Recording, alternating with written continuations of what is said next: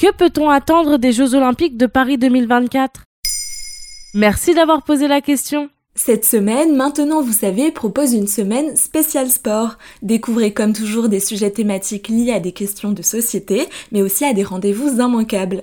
Les Jeux Olympiques de 2024 sont très attendus puisqu'on sait depuis 2017 qu'ils auront lieu à Paris. Cela fait donc 5 ans que la France se prépare à accueillir la plus grande compétition internationale pour sa 33e édition. La capitale française sera l'hôte de l'événement olympique pour la troisième fois de son histoire.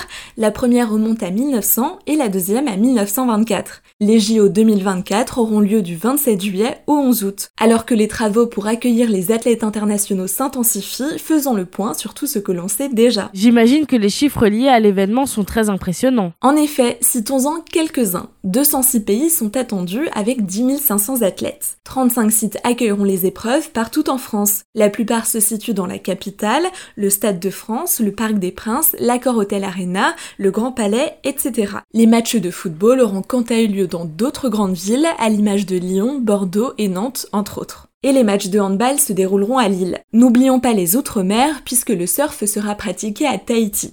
Les billets devraient être au nombre de 10 millions. Emmanuel Macron a d'ailleurs annoncé en juillet 2022 que 400 000 d'entre eux seront rachetés par l'État et distribués à des jeunes de moins de 16 ans. L'aspect sécuritaire est aussi très important. L'Élysée a d'ores et déjà expliqué qu'entre 7 000 et 11 000 policiers seront sur le terrain. C'est sans compter les forces de sécurité privées qui seront plus nombreuses, autour de 22 000, et la possible intervention de l'armée. N'oublions pas le principal, 32 disciplines sportives seront représentées au Géo de Paris, une grande première.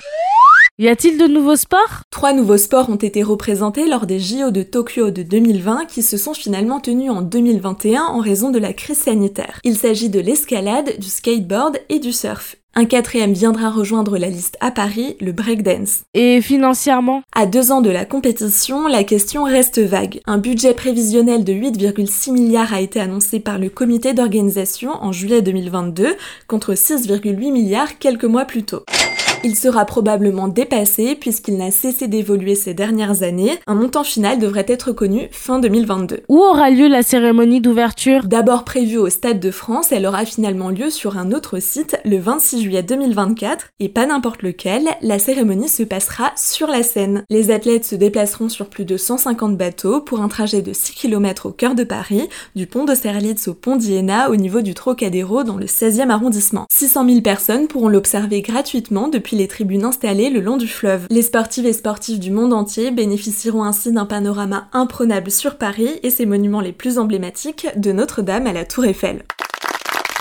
Et côté infrastructure, comment la capitale française va-t-elle changer pour accueillir l'événement? Le principal projet est celui du Grand Paris Express, annoncé avant même l'obtention des JO 2024. Parmi les nouvelles lignes de transport construites ou prolongées, la ligne 14 reliera Saint-Denis à l'aéroport d'Orly. Elle permettra de transporter les athlètes venus en avion plus facilement.